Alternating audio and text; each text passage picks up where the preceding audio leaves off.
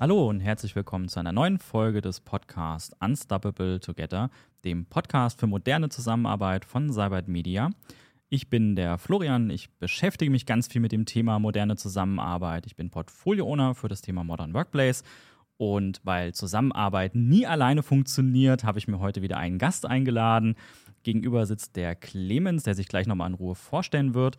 Wir werden heute über das kontroverse Thema reden, wie man Agile Coach bzw. Führungskraft sein kann oder ob das auch vielleicht gar nicht geht. Also Agile Coach versus Führungskraft. Schließen die beiden sich aus, arbeiten die Hand in Hand oder kann das auch eine Person in einem sein?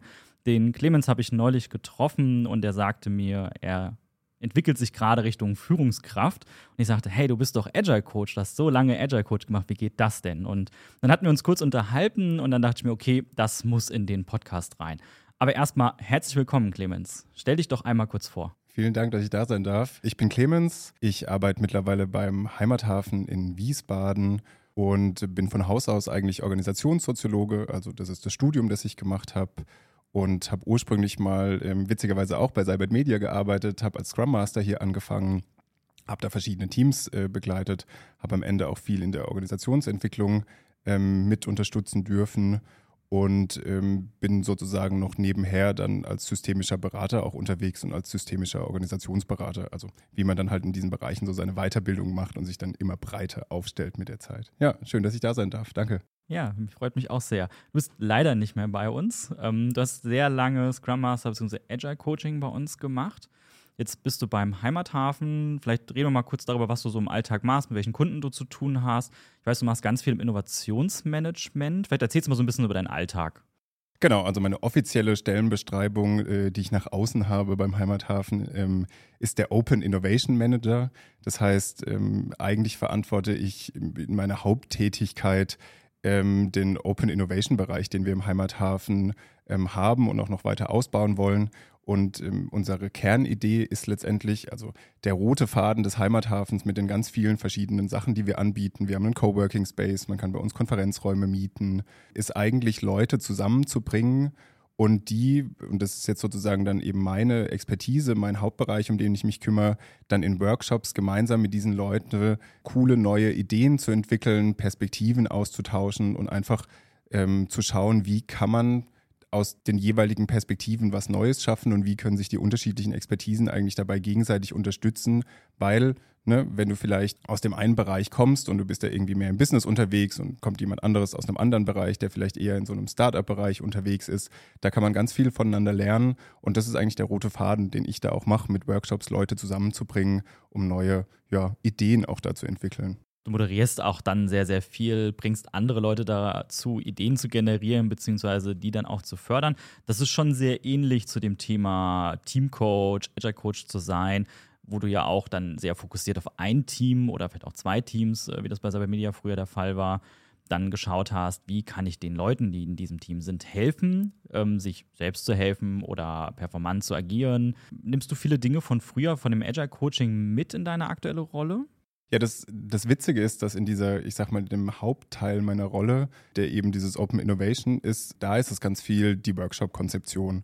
Und ähm, da greife ich auf ganz viel zurück, dass ich auch hier in meiner Zeit gelernt habe, ähm, wie baue ich Workshops, wie funktionieren gute Meetings. Ähm, eine Retro ist ja im Grunde auch nichts anderes als so ein kleiner Workshop, wo es darum geht, Verbesserungspotenziale zu finden und ähm, die Innovat also diese Open Innovation Workshops, die wir machen, ist im Grunde auch nichts anderes. Wir setzen Leute in den Raum zusammen und sagen, wir haben eine Fragestellung, wie können wir das besser machen? Und weil wir als Heimathafen aber eben auch ein sehr kleines Team sind, bin ich da aber auch viel intern auch noch unterwegs und helfe da Leuten eben auch Prozesse aufzubauen. Das heißt, ich unterstütze auch in dem Team, das unsere Konferenzräume betreut, ähm, unterstütze ich die da drin in der Personalplanung, in was für Prozesse brauchen die, damit da die Abläufe gut funktionieren. In dem Ablauf von unseren Coworkern schaue ich damit drauf, wie die Prozesse laufen. Und auch da dieses Optimieren, dieses äh, Prozesse klarer ziehen und so weiter, da greife ich auf viele Sachen zurück, die ich da eben letztendlich auch gelernt habe. Ne? Wie funktioniert gute Zusammenarbeit? Wie müssen Schnittstellen aussehen? Wie strukturiere ich gute und sinnvolle Meetings? Wie sollte ähm, eine Aufgabenverteilung in einem Team aussehen und wie häufig sollten wir die vielleicht immer mal wieder angucken und verändern, dass das gut funktioniert, weil wir im Heimathafen gerade auch, wir sind jetzt gerade erst vor, sag mal, vor sechs Monaten in ein sehr viel größeres Gebäude umgezogen. Also wir haben uns von, man könnte sagen, von 300 Quadratmeter auf zweieinhalbtausend Quadratmeter vergrößert. Das ist schon eine Ansage und da entsteht auch ganz viel und wir stellen immer wieder neue Leute ein und jeder Monat muss Neues geschaffen werden und jeder, jeden Monat geben Leute Aufgaben ab, die irgendwie an Leute, die neu eingestellt wurden, zum Beispiel neu verteilt werden, die dann wieder angelernt werden. Das heißt, auch die Prozesse, die Schnittstellen, die verändern sich die ganze Zeit. Also da gibt es einiges zu machen und da gibt es viel spannende Sachen, die dann daraus entstehen. Klingt sehr spannend viele Elemente, die du jetzt beschrieben hast, wenn ich so an andere Organisationen denke, da macht das die Führungskraft von den Dingen, die du jetzt gesprochen hast. Du hast ja auch neulich zu mir gesagt, du entwickelst dich gerade so ein bisschen so in Führungsaufgaben rein. Bestärkt dich sozusagen das Thema Agile Coaching da drin, was du tust, oder merkst du, dass dir dann so ein Führungsgehen in so einem Moment fehlt? Oder hast du vielleicht auch gar nichts damit zu tun? Ich glaube, das Spannende ist, dass ich auf dieses ganze Thema tatsächlich ganz stark mit dieser organisationstheoretischen Brille drauf schaue. Komme halt eben ursprünglich aus dieser systemischen Perspektive auf Organisationen, Systemtheorie und so weiter und ähm, da schauen wir ganz oft drauf, was für Funktionen braucht eigentlich eine Organisation, um gut bestehen zu können. Ja? Und es gibt klassischerweise Funktionen, die in, einem klassischen, in einer klassischen Organisation an so Führungskräfte delegiert werden. Zum Beispiel gewisse Arten von Entscheidungen treffen, gewisse Rahmen ähm, setzen, in, innerhalb denen sich die Mitarbeiter bewegen können oder Regeln und Prozesse zum Beispiel aufzusetzen. Zum Beispiel in einem agilen Unternehmen oder in einem selbstorganisierten Unternehmen werden eben diese, ich sag mal, diese Funktionen, die sonst eben in einer Person, in eben so einer Führungskraft gebündelt sind, werden umverteilt. Teils in Gruppen, teils eben in andere Rollen. Da wir im Heimathafen dadurch, dass wir eben so ein kleines Team sind, jetzt eben nicht, ich sag mal, für jeden Bereich dann auch immer eine dezidierte Führungsperson haben können, übernehme ich da auch viele Führungsaufgaben. Einfach weil es da jemanden braucht, der ja eben sich um diese Prozesse kümmert. Das ist im Grunde eine Führungsaufgabe. Also ich verteile da auch Aufgaben. Und ähm, das ist im Grunde auch eine, eine Führungsaufgabe, würde ich sagen. Und ich mache das jetzt natürlich vielleicht anders, als ich sitze da nicht in einem Hinterzimmer, entscheide, was die Leute machen und sage denen, das hast du jetzt zu tun. Das mache ich im Gespräch mit denen. Das ist ja ähnlich, wie ich das, wie wir das im, im Agile Coaching auch so gemacht haben oder eben im Scrum Mastering. Also ich würde so sagen, oder zumindest meine Perspektive, die ich jetzt zum Beispiel auf diesen Scrum-Prozess habe, ist, du hast, ähm, wenn du sozusagen in einem klassischen Projektmanagement-Prozess eigentlich eine zentrale Führungskraft hast, dann hast du die hier so in zwei gerissen, in eben den Scrum Master, der sich eher um die prozessoralen Themen letztendlich kümmert und du hast so einen Project Owner, der sich eher um die fachlichen Themen kümmert. Und in dem Sinne bin ich äh, jetzt in meinem neuen Job auch eben so, ein, so eine Form von so einem Scrum Master, weil ich mich um Prozesse kümmere und ich habe in den Bereichen, wo ich unterwegs bin, auch so eine gewisse fachliche Ahnung, weil die mitunter auch einfach nicht so, nicht so tief ist wie den, in Bereichen wie mit der IT. Also ich glaube, lehne ich mich vielleicht ein bisschen aus dem Fenster, aber ich würde sagen, wenn du natürlich irgendwie eine Software bauen willst, dann äh, ist es sehr viel komplexer und komplizierter, als wenn man einen funktionierenden Konferenzbereich aufbauen will. Und trotzdem geht es da viel um, also sind da viele gleiche Tätigkeiten, die da gemacht werden müssen. Also ne, wie werden Aufgaben delegiert, wie shiftest du das Personal, wie viel Freiheiten hat das Personal in der Ausübung seiner Tätigkeiten, wie frei ist die Arbeitszeit. Also da gibt es wirklich sehr viele Überschneidungen. Sehr spannend. Könnte man sagen, dass ein Agile Coach oder jemand mit einer Ausbildung in diesem Bereich oder auch systemischer Berater, man könnte jetzt noch ein bisschen weiter fassen, Organisationsentwicklerinnen könnte man sein, dass das bessere Führungskräfte sind? Uh, das ist jetzt, ähm, da lehne ich mich jetzt mal nicht aus dem Fenster. Ich glaube, was es oft sehr schwer macht, Führungskraft zu sein, ist, dass das eine Rolle ist, die oft sehr überfrachtet ist. Also ich habe das ja äh, quasi jetzt vorhin schon erwähnt, du hast oft diese prozessualen Dinge, um die du dich kümmern musst in einem Team. Du hast aber oft auch fachliche Entscheidungen, die du treffen musst. Zumindest in meinem Umfeld sind die Leute, die so eine klassische Führungsrolle haben, die tun jetzt von ihrer Arbeitszeit, sitzen die nicht zwei Stunden rum und trinken Kaffee jeden Tag, sondern das sind eher die, die konstant sehr, sehr hart priorisieren, weil sie sagen, ich muss irgendwie alles unter einen Hut kriegen und es geht gar nicht. Also die schaffen eigentlich auch immer nur, ich sag mal, 80 Prozent von den Aufgaben, die sie haben. Und dann sind es meistens auch, ich sag mal, kluge Leute, die natürlich dann auch so priorisieren, dass sie in dem Kontext, in dem sie arbeiten, nicht einen auf den Deckel kriegen von ihren Führungskräften. Das heißt, die priorisieren die Sachen dann so, wie die Organisation mit ihren Regeln und ihren Prozessen halt auch Dinge wertschätzt. Und oft werden halt leider so prozessuale Themen oder auch ähm, so Mitarbeitergespräche und zu schauen, was brauchen eigentlich die Mitarbeitenden und so weiter, die werden halt nicht so gewertschätzt, sondern oft werden andere Faktoren viel mehr gewertschätzt, sei es jetzt, weil es vielleicht dafür Boni gibt oder weil es dafür andere Anreizsysteme gibt.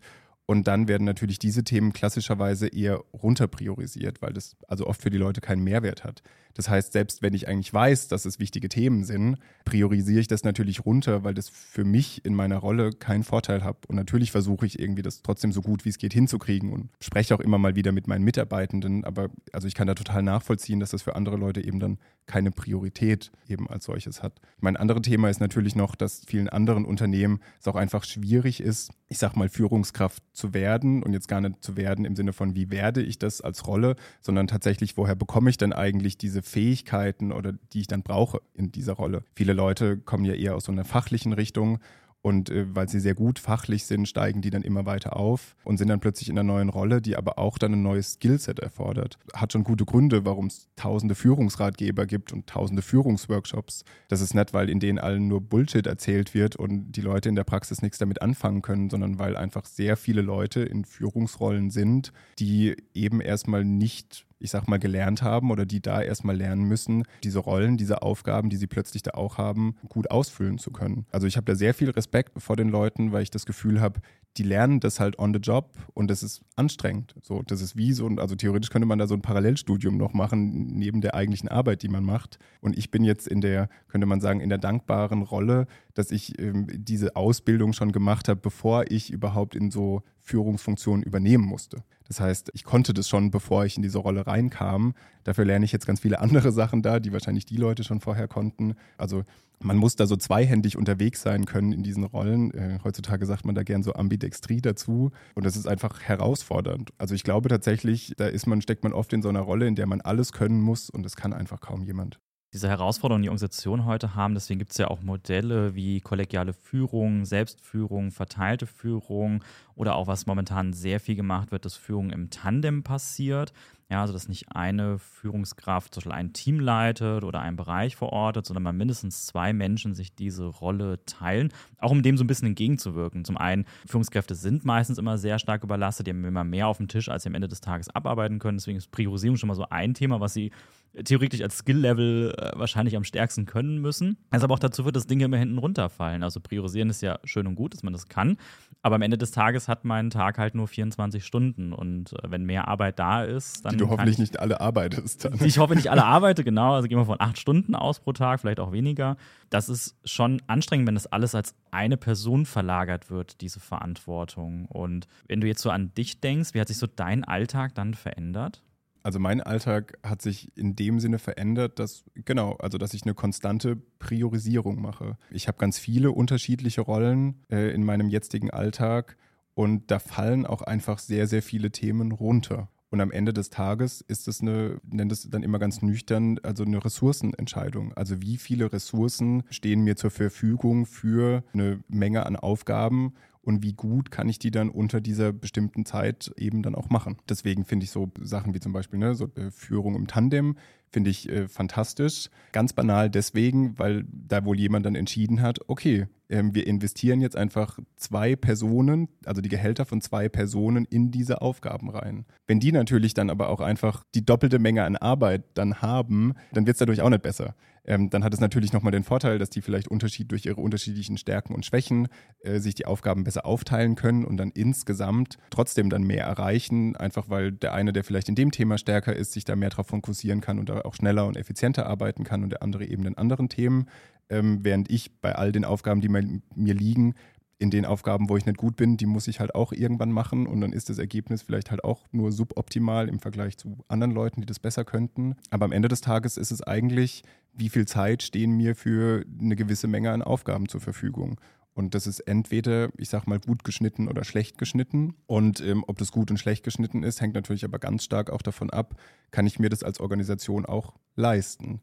Also je länger ich schon arbeite, desto mehr werde ich mir auch über diese, ich sag mal, organisationellen Rahmenbedingungen bewusst, dass du natürlich sagen kannst, hey, wenn ich in einem Unternehmen arbeite, das viel Gewinn macht und deswegen auch in gutes oder auch einfach viel Personal investieren kann, dann ist meine Arbeit natürlich sehr viel angenehmer und sehr viel leichter, als wenn ich in einem Unternehmen arbeite, das wirklich gucken muss, wie viel Personal kann ich mir überhaupt leisten und wie viel Geld kann ich überhaupt für qualifiziertes Personal ausgeben. Und die müssen sich trotzdem um Themen kümmern, die dann kompliziert sind. Und dann erzeugt das natürlich auch Druck und dann erzeugt es natürlich auch ja andere Schwierigkeiten. Und ich würde sagen, jeder arbeitet so gut er kann und jeder steckt da volles rein. Also ich war noch nie in einem Unternehmen unterwegs oder habe mit Leuten geredet, wo ich das Gefühl hatte, denen ist es scheißegal, die hängen sich da rein. Aber wie du gesagt hast, ne, mein Tag hat irgendwie nur acht Stunden und wenn ich zu viel auf der Platte habe und ich über mir vielleicht niemanden habe, der für mich dann auch, also mir dann hilft zu sagen, naja, die Aufgaben wandern mal woanders hin oder eine Geschäftsführung, die vielleicht mal sagt, das ist okay, wenn jetzt dieser Bereich an Aufgaben gerade mal hinten runterfällt, das ist in Ordnung, bitte lasst es, dann muss ich mit den Aufgaben, die mir gegeben worden sind, die muss ich dann priorisieren. Aber, also ne, ich habe gesagt, was hinten runterfallen lassen, aber eigentlich kannst du nie was hinten runterfallen lassen. Eigentlich musst du Dinge dann einfach nur irgendwann später mal relativ spontan wieder hochziehen, weil du sagst, okay, Mist, Jetzt muss es halt morgen fertig sein, weil jetzt morgen das plötzlich gebraucht wird. Ich hätte mich da gerne eine Woche richtig gut drauf vorbereitet. Jetzt äh, rotze ich halt in zwei Stunden hier was runter. Und das ist für viele, zumindest jetzt in meiner Erfahrung, für viele Leute in der Praxis halt eben der Alltag, wenn es um diese, ich sag mal, weicheren Themen der Mitarbeiterführung geht. Ich habe letztens mit einer Freundin geredet, die hatte ihr äh, Jahresgespräch mit ihrer Führungskraft. Und so bei Jahresgesprächen muss ich eh immer schon ein bisschen mal schmunzeln, weil ich mir denke, oh Mann, ey, also die reden natürlich häufiger, aber dieses Jahresgespräch ist so eine Formalität die die irgendwie abarbeiten müssen. Und ähm, sie meinte, naja, so ihre, ihre Führungskraft kam halt in den Raum und hat halt quasi erst im Gespräch mit ihr so erstmal klar gekriegt, was machen wir denn eigentlich hier gerade? Was muss ich denn überhaupt hier jetzt dokumentieren und so weiter und so fort? Und sie meinte, naja, ich habe ein gutes Verhältnis sonst mit dem, das war schon okay, aber sonderlich wertschätzend hat sich das dann auch nicht in so einem Gespräch angefühlt und sonderlich sinnvoll war das für sie halt auch nicht. Aber warum finden die dann immer noch statt? Also wenn beide Seiten eigentlich sogar merken, äh, ich habe gar keine Zeit gehabt, das vorzubereiten und es wird gar keinen Wert stiften.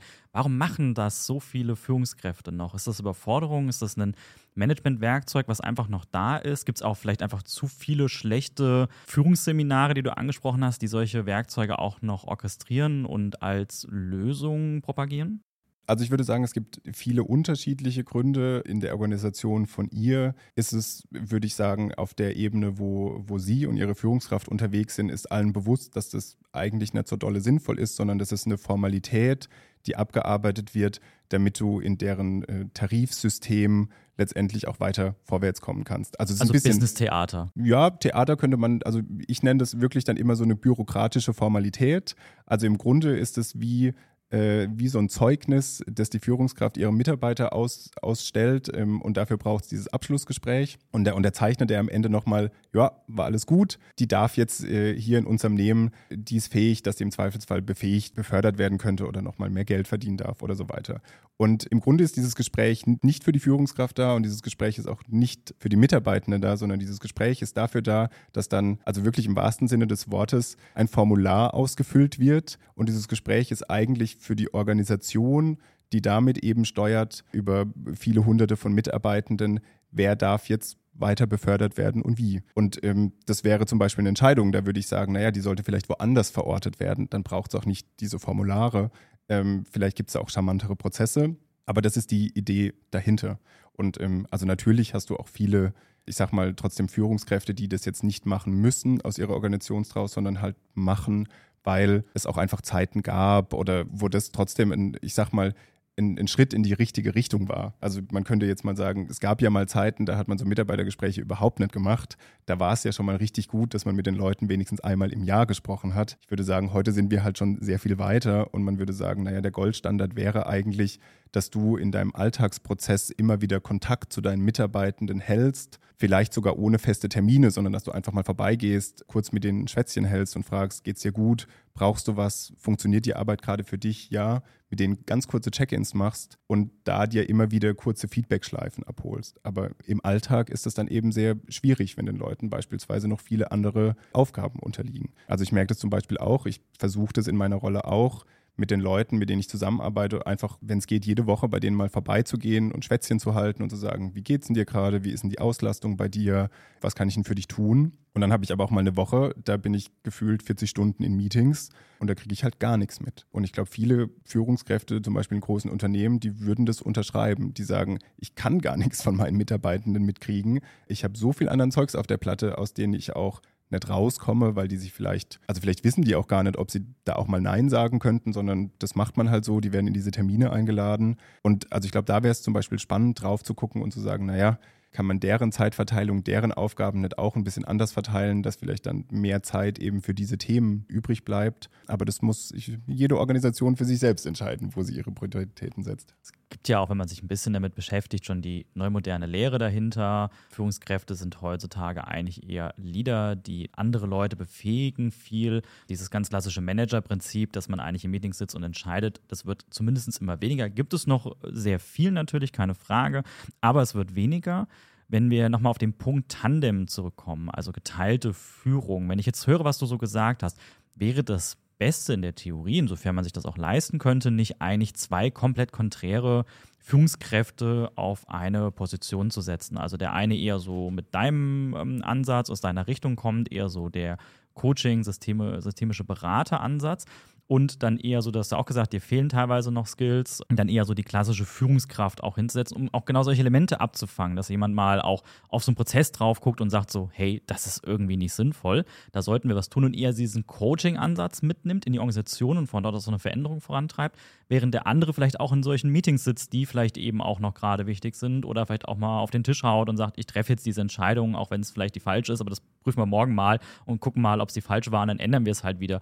Wäre das nicht die Lösung im Tandem, dass die zwei sozusagen eigentlich immer so ein Mix aus Prozessveränderung, systemischer Beratung, Coaching, Review, aber auch so dieses führende Element äh, beinhalten würden? Da bin ich total bei dir. Also das ist auch das, was ich mir sehr oft wünsche, weil ich in meiner Erfahrung äh, in den verschiedenen Stationen, die ich äh, gehabt habe, immer gemerkt, also oft gemerkt habe, also es braucht auch einen Experten als Führungskraft oder zumindest einen Experten, der so eine gewisse Entscheidungsbefugnis hat. Ich habe das oft erlebt, dass ähm, sei es jetzt irgendwie Teams untereinander oder auch manchmal die Mitarbeitenden in Teams einfach in so einer Patt-Situation waren, bei einer, also bei einer sehr sachlichen, fachlichen Entscheidung. Und da braucht es jemanden, der Experte ist oder jemand zumindest, der das auch dann entscheiden kann, der dieses Patt auflösen kann.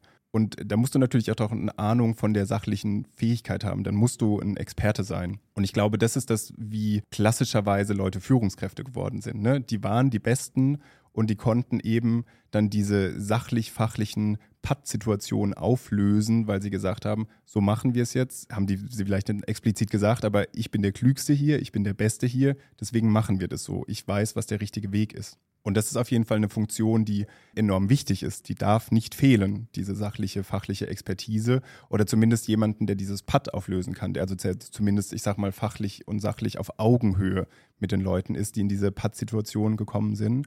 Aber eben auf der anderen Seite fehlt diesen Leuten dann eben häufig die Expertise, wenn es um diese prozessualen Sachen geht, wenn es um die Sachen geht, wie funktioniert eigentlich eine gute Aufgabenverteilung, wie überprüfe ich oder wie kann ich auch gut mit den Leuten umgehen, die jetzt stark unter Last stehen.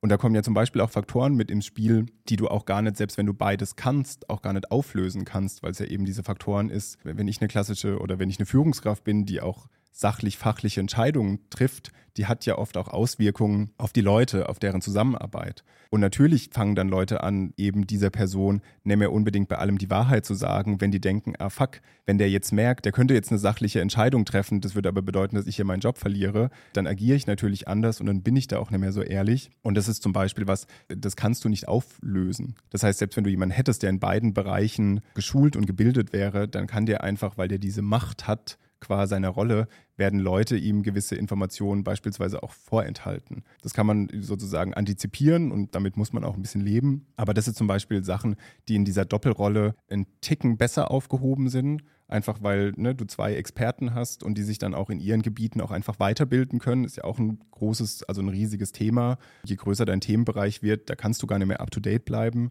Ist ja wirklich immer das klassische derjenige, der neu von der Universität kommt, eigentlich ist der oft der Beste im Team, weil der einfach die neuesten Sachen hat. Oder am besten, dem fehlt natürlich die Erfahrung, da gibt es dann irgendwann so ein Gleichgewicht.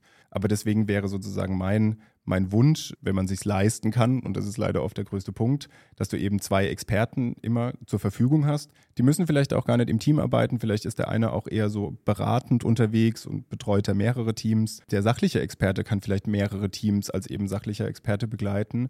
Und dass die aber eben diese Funktion wahrnehmen, darauf zu achten, dass die Prozesse gut laufen, darauf zu achten, dass die Mitarbeitenden gut arbeiten können aber eben auch diese Funktion wahrnehmen, auch sachliche, fachliche Entscheidungen zu treffen. Und ich glaube, in einem Tandem ist es auf jeden Fall besser aufgehoben, aber gewisse, ich sag mal, Schwierigkeiten, die eben aus dieser Macht, die man auch in so Entscheidungsrollen hat, daraus entstehen, die wirst du auch nie auflösen können. Die wird man einfach aushalten müssen.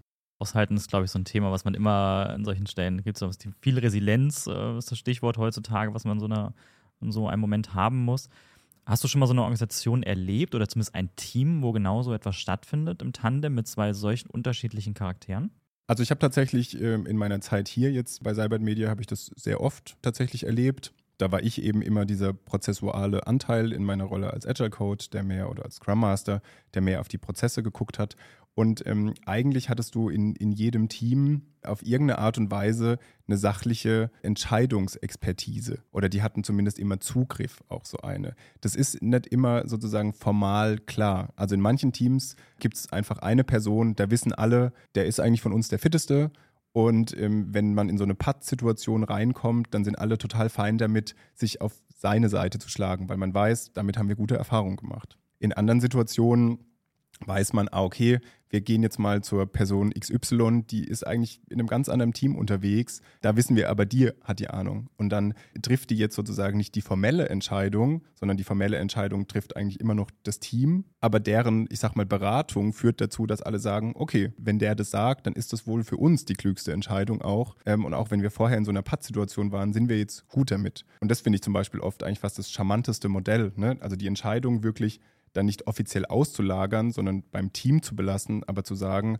wenn ihr in so einer Pattsituation drin seid, dann fehlen euch wohl noch zusätzliche Informationen oder dann helfen euch zusätzliche Informationen, diese Entscheidung zu treffen. Wie kriegen wir denn in euch als Team diese zusätzlichen Informationen rein, dass ihr diese Entscheidung auch besser treffen könnt? Und da kann zum Beispiel so Beratung dann helfen. Und wenn das nur irgendwie der Kollege ist, in dem man Vertrauen hat, der mal kurz ins Teambüro reinschneit und sagt, ich würde es übrigens so machen, das hilft schon wahnsinnig viel.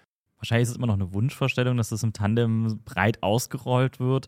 Tandem-Leadership ist noch nicht so wirklich gelebt. Das gibt es noch sehr selten. Meistens wird es in kleinen Pilotgruppen noch ausprobiert. Meistens sind es auch sehr privilegierte Rollen, wo das dann so stattfindet. Also was ich oft beobachte, ist natürlich, dass die, ich nenne es immer die formale Organisation, also diese offiziellen Rollen, das, was die nicht schaffen, das wird dann informell sozusagen abgebildet. Ne? Also auch wenn viele Organisationen nicht diese Tandem-Führungsrollen haben, dann äh, gehen die Mitarbeitenden halt trotzdem zu jemandem hin, der sagen, sagt mal, wie macht denn ihr das eigentlich bei euch im Team?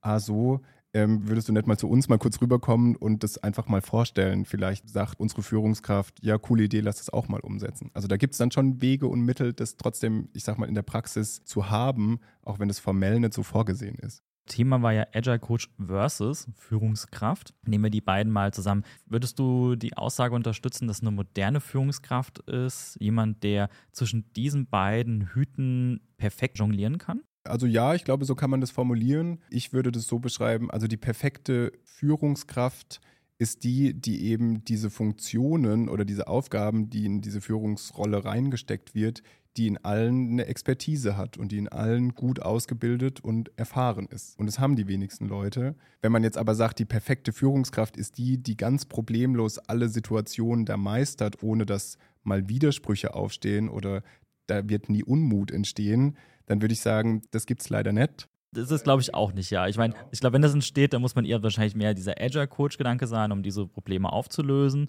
Wenn es eher um Entscheidungen geht, muss ich vielleicht wieder die Führungskraft sein, halt gerade wenn es um fachliche Entscheidungen geht.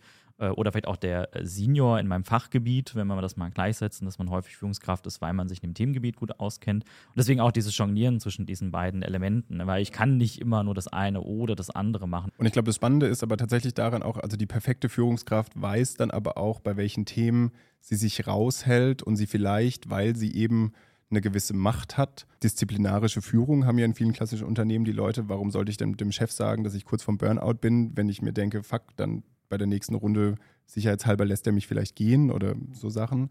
Das sind so Problematiken, die kannst du nicht selber lösen. Da kann ich so perfekt mit den Mitarbeitern sprechen, wie ich möchte.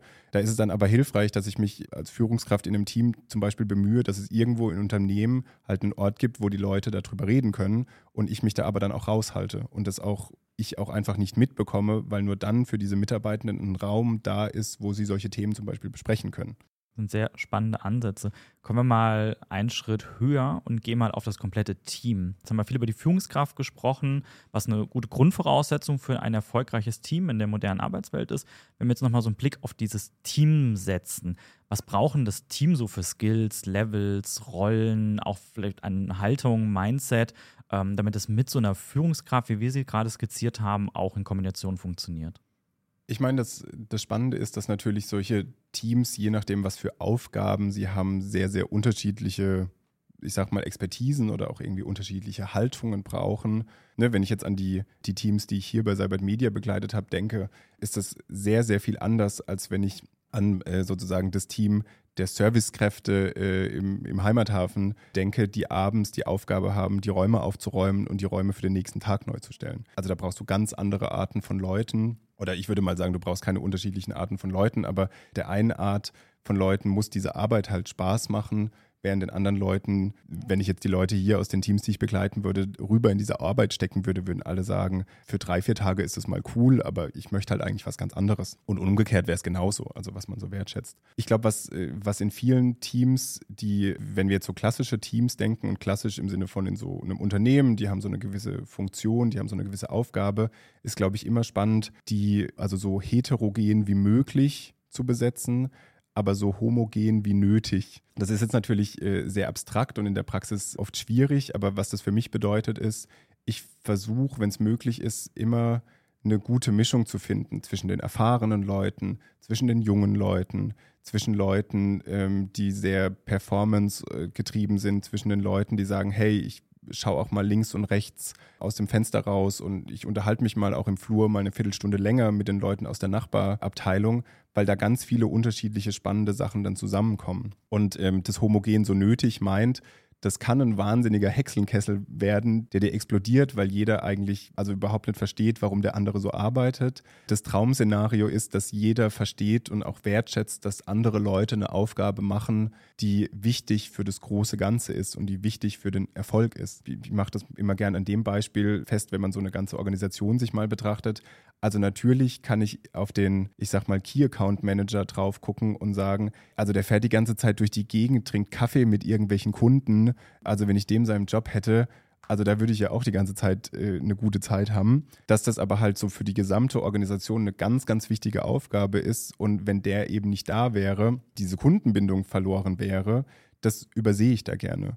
Und das geht aber auch in die andere Richtung, ne? wenn ich irgendwie sage, naja, also die Leute, die jetzt da in der Kantine arbeiten, pff, also weißt du, das ist jetzt irgendwie eine Arbeit, die trinken da irgendwie auch viel Kaffee und haben irgendwie nur ihre zwei, drei Stündchen eigentlich Arbeit. Also natürlich kann ich da so drauf gucken, aber ähm, wenn die nicht da wären, würde, also meiner Meinung nach oft dann alles, alles zusammenbrechen, weil das Essen oder zumindest ne, oft diese Sachen ja eigentlich die Infrastruktur ist, damit Leute überhaupt arbeiten können. In meiner Vorstellung denke ich oft, naja, die Frage, die ich mir oft stelle, ist dieses, bei wem leiden eigentlich mehr Leute, wenn die mal eine Woche krank sind? Und natürlich ist die eine Rolle sozusagen für die Organisation langfristig, ich sag mal, wichtiger oder vielleicht auch schwerer zu besetzen. Ne? Ein guter Key Account Manager, der braucht viel Erfahrung und so weiter und so fort. Aber zum Beispiel kurzfristig ist es viel, viel schlimmer, wenn einmal zwei Wochen die Kantine ausfällt. Und das sind eben diese unterschiedlichen Aspekte und beide Seiten sind sehr, sehr wichtig. Und deswegen wäre mein Plädoyer so heterogen wie möglich, dass ich eben möglichst viele unterschiedliche Aufgaben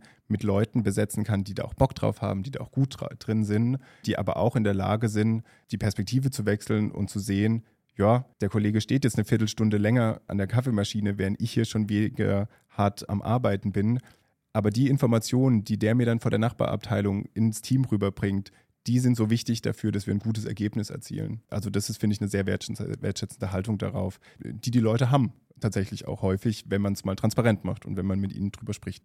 Ist es Aufgabe der Führungskraft, solche Dinge zu fördern? Also du sprichst ja wahrscheinlich auch eher von viel cross-funktionalen Teams, wo dann unterschiedliche genau. Rollen drin sind, wo so ein Gedanke eher entsteht. Wenn wir alle Key Account Manager sind, dann weiß man ja meistens seinen eigenen Wert auch besser einzuschätzen.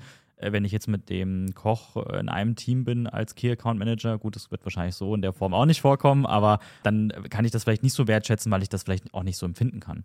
Also ich glaube, wenn du sagst, ist das dann Aufgabe der, der Führungskraft? Ich glaube, die, die spannende Frage ist ja oft, wer hat da welche Verantwortung dafür? Und in selbstorganisierten Teams zum Beispiel stecken wir da auch viel von dieser Verantwortung dann in das Team, in die einzelnen Leute rein. Wenn die dann da wahrgenommen wird und wenn die im Team durch keine Ahnung, jede Woche schaut jemand anders drauf oder macht mal transparent, als was er da gerade arbeitet und warum das wichtig fürs Team ist, dann wird es auch umgesetzt. Also dann findet sozusagen diese Funktion auch statt. Im schlimmsten Fall ähm, ist das so eine Aufgabe, die runterpriorisiert wird, weil keiner so richtig versteht erstmal, warum das wichtig ist und dann in so einer Verantwortungsdiffusion untergeht.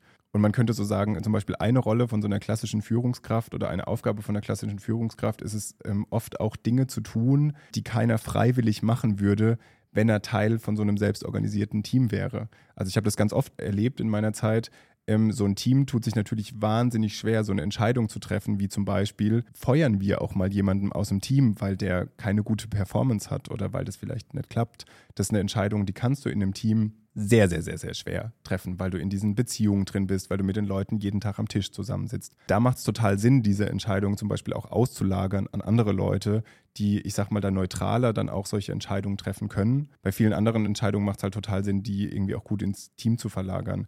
Deswegen würde ich jetzt in diesem Fall sagen, ich glaube, das transparent zu machen, dass da jeder eine wertvolle Arbeit macht, wenn man das auf dem Schirm hat, dann muss das nicht die Führungskraft machen. Dann kann da jeder was dafür tun, das immer wieder transparent zu machen und sich gegenseitig Wertschätzung zu zeigen. In der Praxis ist es, glaube ich, aber gut, wenn eine Person, ich sag mal, den Hut dafür aufhat und zumindest darauf achtet, wenn es jetzt irgendwie drei, vier Monate nicht mehr passiert ist, zumindest mal nachcheckt oder darauf achtet, ähm, haben wir hier noch so diese wertschätzende Haltung unter uns oder fangen die Leute an, vielleicht weil auch der Druck plötzlich sehr hoch wird, um zu priorisieren. Also oft ist tatsächlich, ich sehe oft, also Druck ist immer ein ganz spannender Punkt. Wenn die Zeit gut ist, dann sind alle fein damit. Wenn der eine Kollege jetzt als Beispiel ein bisschen länger am, am Kaffeeautomaten steht und alle sagen, hey, das ist wichtig, dass der jetzt auch gerade da ist, wenn plötzlich mega viel Druck auf dem Kessel ist, sagen natürlich alle, das hilft mir gerade nicht mehr, wir müssen das Projekt jetzt fertig kriegen und jetzt steht er da immer noch eine Viertelstunde. So ändert sich, ich sag mal, der Rahmen hat sich dann geändert oder der Kontext hat sich geändert und dann ändert sich natürlich auch diese, ich sag mal, diese Wertschätzung für diese Heterogenität. Und ich glaube, das ist, man könnte auch sagen, vielleicht noch so als zu diesem Punkt jetzt eine letzte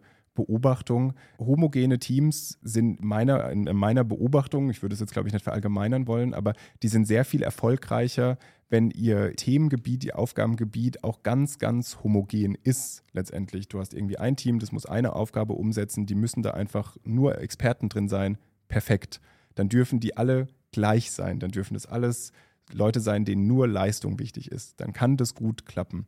Wenn das aber ein Team ist, das auch mal nach links und rechts schauen muss und mit anderen Abteilungen zusammenarbeiten muss und vielleicht sogar ab und zu mal mit Kunden sprechen muss oder vielleicht auch einen Blick dafür haben muss, wie sich der Markt dann verändert, dann ist diese Homogenität ein Albtraum, weil es ganz viele Aufgaben gibt, auf die keiner Bock hat, weil eigentlich alle nur arbeiten wollen. Und da brauchst du eben was anderes. Und weil sich dieser Kontext oder diese Aufgabenstellung halt leider in der Realität immer mal wieder ändert bei so Teams, gibt es eben auch diese, diese Wellenbewegung, dass das mal gut funktioniert, mal schlechter funktioniert, weil ich ja nicht immer ein Team umbauen kann, nur weil sich jetzt mal für drei Monate ein bisschen mehr Last drauf ist. Also das ist einfach eine Herausforderung. Also da gibt es auch keine einfache Lösung dafür. Muss man viel mit Leuten reden, muss viel gucken, dass man da einfach gut als Mensch miteinander ist. Dann hat man die besten Chancen zumindest darauf dafür reden wir ja auch miteinander, um genau diese Themen aufzulösen. Was macht denn so ein modernes Team, so ein erfolgreiches Team aus? Wenn ich das jetzt alles gehört habe, was du gesagt hast und ich das nochmal so ein bisschen Revue passieren lasse, würdest du unterstreichen, dass ein Team, was vor allem crossfunktional aufgestellt ist, man so ein Spirit hat, dass es immer hungrig ist, also sehr lernbereit ist, wo vielleicht auch immer junge Menschen wieder nachkommen, diese neuen Spirit reinbringen mit einer Führungskraft oder vielleicht sogar einer Tandems-Führungskraft oder Kräfte in dem Fall, die so einen starken Coaching-Ansatz auch reinbringen, die genau diese Mentalitäten, die du gerade angesprochen hast, sehr stark fördern, mit einer sehr fachlichen Führungskraft zusätzlich, die Dinge auch entscheiden kann, die den Markt kennt, die so einen Spirit reinbringt. Wenn du das jetzt so hörst, wäre das so der Vorstellung das perfekte Team? Also wenn ich mich jetzt bei einem Unternehmen bewerben würde und es würde mir sozusagen ein Team vor die Nase halten und sagen, so sind die da organisiert und da kannst du arbeiten, würde ich auf jeden Fall direkt unterschreiben. Dann äh, würde ich sagen, dann ist das schon ziemlich dicht dran. Äh, dann haben wir da auf jeden Fall schon mal einen Kelch gefunden. Ist auf jeden Fall ein sehr spannendes Thema. Es ist, glaube ich, nicht einfach zwischen diesen verschiedenen Parallelen, die wir heute angesprochen haben, auch so hin und her zu springen ich verstehe es auch total, wenn, wenn ich jetzt so an mich denke, ne, da steht der Kollege da und trinkt eine Viertelstunde einen Kaffee, obwohl gerade das Haus brennt und das Projekt fertig werden muss. Es hängt ja auch mal sehr stark vom Kontext ab. Vielleicht ist es auch einfach gerade gar nicht wichtig, einen Prozess zu verändern, was er da jetzt wahrscheinlich gerade macht an der Kaffeemaschine. Gerade ist halt die Projektabgabe heute um 18 Uhr wichtig. Den Prozess können wir uns morgen halt wieder angucken, aber dieses Verständnis auch zu haben, ne, für den einen wie für den anderen auch. Also auch der, man sagt ja da immer so, ne, der, eigentlich kommt so ein bisschen das Negative aus demjenigen, der gerade Hasseln ist und den Kaffeetrinker sieht. Ähm, aber eigentlich geht es ja auch um andersrum, ne, dass der Kaffeetrinker gerade den Hassler da sieht und sieht, oh, 18 Uhr ist Abgabe. Vielleicht sollte ich mich morgen mal darum kümmern, ähm, hier länger zu stehen und zu gucken, welche Insights ich vielleicht noch ins Team Ja, oder kann. also zum Beispiel, dass der eben den, den Hustler sich anguckt und sich vielleicht oft denkt, hm, ich bin halt vielleicht gar nicht so gut in diesem, in dem, was der so macht. Manchmal gibt es ja auch diese Aufgaben, wo ich denke, ich bin sehr froh darum, dass die jemand anders übernimmt, weil ich brauche drei Stunden dafür für ein, ich sag mal, eher so mittelmäßiges Ergebnis und jemand anderes haut mir in zehn Minuten ein Top-Ergebnis raus. Also es ist mitunter ja auch sinnvoll, diese Aufgaben so zu verteilen, fühlt sich vielleicht halt nicht immer fair an. Das ist dann manchmal das Doofe dran. Wir arbeiten immer noch mit Menschen zusammen und wir sind alle unterschiedlich. Es ist nicht einfach, diese Charaktere zusammenzuformen. Gerade wenn man Sportmannschaften sich anguckt, es gibt Teams, die performen einfach besser wie andere. Da hilft auch manchmal Geld nicht, um irgendwas zuzukaufen.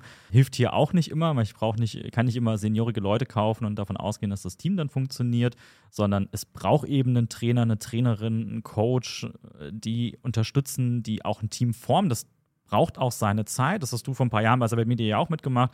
Du warst ja auch lange hier oder ich weiß gar nicht, vor fünf, sechs Jahren oder so hattest du hier mal angefangen. Da waren ja viele Teams auch noch sehr jung. Da hatten wir teilweise auch mal so ein Durchschnittsalter von 25, 27, 28 Jahren. Das ist ja auch nochmal was ganz anderes. Da gab es ja gar keinen, der seniorig war, der mal überhaupt über 30 war und irgendwie zehn Jahre im Berufsleben ist. Und ähm, das macht es wahrscheinlich auch so schwierig im Alltag, diese verschiedenen Charaktere, diese verschiedenen Haltungen auch zu formen, zusammenzubringen Verständnis für den anderen auch aufzubauen. Ich weiß, wir haben ja auch sehr viele Workshops und Formate auch durchprobiert, um auch vor allem viel Verständnis für andere aufzubauen. Also es geht ja da nicht nur um introvertiert, extrovertiert, sondern es gibt noch viel mehr Formen, wie jemand agieren kann, sein kann. Ist das heutzutage so ein Thema, was du Unternehmen raten würdest, sich damit viel mehr auseinanderzusetzen? Sei es mal drum, ob Workshops oder Seminare zu machen, ich meine, es gibt so viele Leadership-Podcasts, die man hören kann. Man kann unseren Podcast jetzt hier hören und was lernen. Ist das so ein Thema, mit dem sich Organisationen allgemein viel mehr beschäftigen sollten, so nach links und rechts zu gucken, um immer so ein bisschen an der Zeit zu bleiben? Ich glaube, was viele Organisationen mehr machen sollten, also ganz banal, ist, ihre Mitarbeitenden zu ermutigen, mehr mit anderen Mitarbeitenden zu sprechen und die nach deren Bedürfnissen zu fragen. Also gerade wenn wir jetzt über verschiedene Hierarchiestufen sprechen.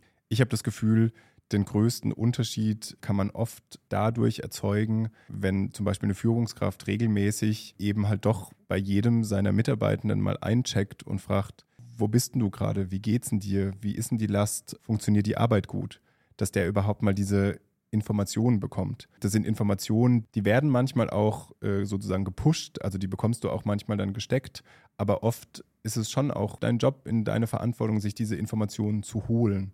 Und da habe ich das Gefühl, das ist oft für viele der erste, auch leicht umsetzbare Schritt, zumindest die Leute zu befähigen oder zu ermutigen oder ich sag mal Formate aufzubauen, wo genau diese Art von Gespräche stattfinden. Also Räume zu schaffen, wo genau diese Gespräche stattfinden können, die sich eben darum gehen, funktioniert das eigentlich gut bei uns? Und dann natürlich den Leuten im nächsten Schritt auch die, ich sag mal, die Entscheidungsfähigkeit Fähigkeit oder die Entscheidungsmöglichkeiten zu geben, kleinere Anpassungen zu machen. Also klar, je größer das Unternehmen ist, desto weniger kann natürlich jede Abteilung sagen, ich arbeite jetzt so, wie ich Spaß dran habe. Das ist immer so eine Abwägung zwischen so einer lokalen Optimierung und so einer globalen Optimierung und das muss gut in einem, muss in einem guten Verhältnis so stehen.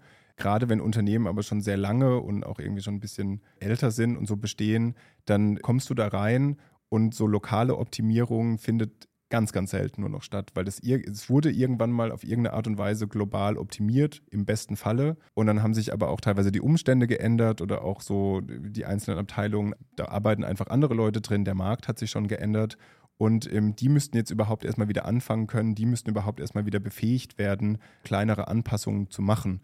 Und dann kann auch globale Optimierung da auch dann nachziehen. Kann auch unabhängig voneinander passieren. Aber das ist, glaube ich, ein, ein, spannender Punkt. Und ich glaube, das ist so ein großer Unterschied, den ich als Unternehmen machen kann. Darauf mehr zu achten. Aber wie achte ich als Unternehmen mehr darauf, indem ich halt meine Mitarbeitenden befähige oder Anreize setze dafür, über verschiedene Hierarchiestufen in den Austausch zu kommen zu den Fragen, was brauchst du eigentlich, um gut arbeiten zu können oder um hier gerne zu arbeiten. Das ist doch ein wunderschönes Stichwort. Was brauchst du, um gut arbeiten zu können? Diese Frage sollten wir viel öfters stellen. Deswegen stelle ich sie auch hier in dem Podcast verschiedenen Leuten. Vielen Dank, Clemens, dass du dabei warst. Ich habe einiges mitgenommen. Ich hoffe, ihr da draußen auch. Wir verlinken unsere Profile nochmal in den Show Notes. Dann könnt ihr uns kontaktieren, wenn ihr das gehört habe, was der Clemens jetzt gesagt hat, und ihr wollt auch mal so einen Open Innovation Workshop machen und auch ein bisschen innovativer sein oder mit dem Clemens nochmal in den Austausch gehen oder auch mit mir, dann kommt auf uns zu, darüber würden wir uns sehr freuen und vielleicht sprechen wir uns in einem halben Jahr, Jahr nochmal wieder und schauen, welche Erfahrungen du gesammelt hast oder vielleicht gibt es auch noch einen Gast, den wir dazu einladen können. Ich weiß, ich habe demnächst noch einen Gast, der, da werden wir über das Tandem sprechen, sehr explizit. Ähm, da bin ich auch gespannt, was dabei rauskommt. Da werden wir noch einige Punkte mit aufgreifen, aber ich will nicht zu viel verraten hier. Vielen Dank, dass ihr dabei wart. Es hat sehr viel Spaß gemacht, Clemens. Vielen Dank und auf Wiedersehen. Vielen Dank dir. Habt eine gute Zeit. Tschüss.